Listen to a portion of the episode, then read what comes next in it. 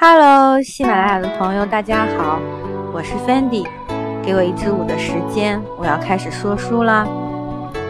前段时间浙江台播了一个电视剧，叫《深夜食堂》，其实大家都知道，它是由一部日本的漫画改编而来的中国版。很早之前，《深夜食堂》的日剧和电影就已经风靡亚洲了。我觉得中国版的《深夜食堂》。真的有点随便了。首先是菜品不咋走心，都是什么方便面、炒饭、火腿肠这种方便食品，根本就没有路边摊儿那种人间烟火的感觉。而且最重要的就是，每一个深夜都没有灵魂。就算演员在讲故事，你也很难有代入感，更别说画面感。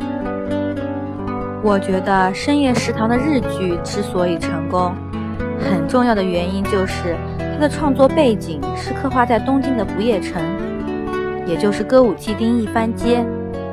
那里有最迷乱的红灯区和最安静的深夜食堂，就仿佛有了这种强烈的冲突作为基础，才能让每集的小故事变得顺理成章。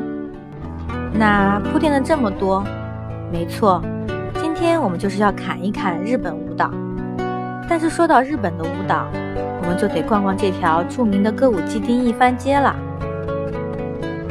据说，歌舞伎是由一位出云的巫女阿国，在公元一六零三年创立的。最初是一种念佛的舞蹈，阿国的表演在当时是走前卫路线的，引起众多卖艺女子争相模仿。因而产成了女歌舞伎。由于歌舞伎舞蹈盛行，门槛不高，好模仿，很多社会闲散的女孩也开始利用歌舞伎的名头出卖身体给观众。所以，这种不正之风很快就被幕府下令禁止了，并规定女孩不许出演。不过，艺术是没有边界的，女孩不行就男孩上呗。所以，很多年轻俊美的男孩子开始女扮男装，以此为生。不过这样也有问题，当时男演员生活也很糜烂，连女观众也乱搞男女关系，所以到了一六五二年又被禁了。不过，通过慢慢的演变及幕府的支持，歌舞伎还是变成了正规和阳光的艺术形式。而歌舞伎有男性演员演出的传统。直到现在都还有，并成为歌舞伎的一大特色。不过，对于歌舞伎装扮的独特审美，我是接受不了。但不得不承认，很有辨识度。比较佩服日本人的想象力和自娱自乐的精神。其实，歌舞伎町一番街的名字就是来自于歌舞伎。在二战之后，歌舞伎町一番街的设计师。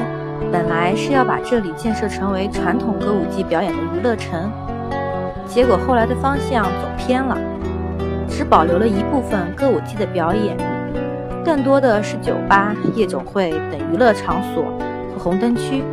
这条街曾经有一个很炫酷的外号，叫“欲望的迷宫城市”，就像歌舞伎的发展一样，因为欲望让很多从业者迷失了。推荐大家看一看电影《艺伎回忆录》，里面有很多歌舞伎在剧团的真实生活的描绘。如果是想远程的逛一逛歌舞伎町一番街，那我推荐斯嘉丽·约翰逊演的《迷失东京》，里面就有镜头描绘了歌舞伎町一番街的纸醉金迷和光怪陆离，诠释了花花世界是什么样子。所以呢，日本的舞蹈文化是比较简单的。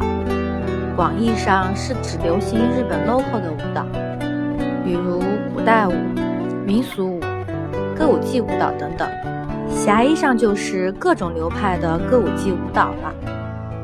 在明治时代之后，从西洋回国的日本知识分子和执政党看到了西洋社会一般都把艺术视为国家文化象征，那他们觉得日本也需要个文化 logo，于是。